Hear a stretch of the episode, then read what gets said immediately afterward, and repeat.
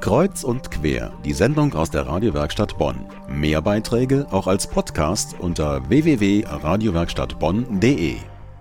Das Erzbistum Köln hat einen neuen Generalvikar.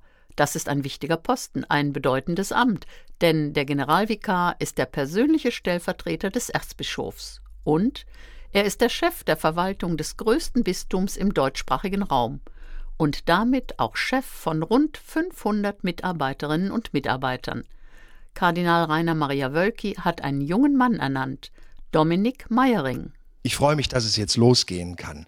Zusammen mit den vielen Mitarbeitern, und ich weiß, hier gibt es tolle Mitarbeiter, will ich jetzt loslegen.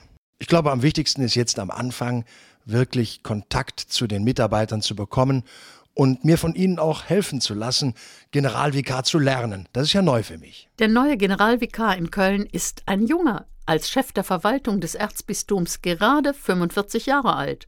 Und er ist einer, der bislang immer die jungen Menschen im Blick hatte, denn er war Stadtjugendseelsorger in Köln. Aber er hat auch Wurzeln in unserer Region, denn er hat in Bonn studiert. Und zwar Theologie und Kunstgeschichte.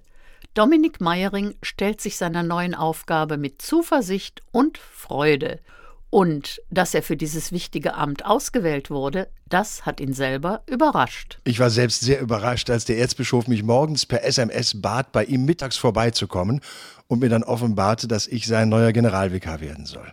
Zuerst war ich schockiert, aber schließlich habe ich nach einiger Bedenkzeit und Beratung mit guten Freunden mit Freude Ja gesagt. Dominik Meyering, der neue Generalvikar des Erzbistums Köln, er handelt in seinem Amt in allen Angelegenheiten, die sich der Erzbischof nicht persönlich vorbehalten hat.